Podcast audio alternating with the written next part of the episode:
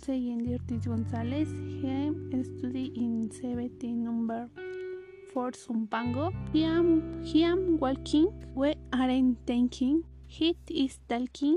She is hating. You aren't studying English.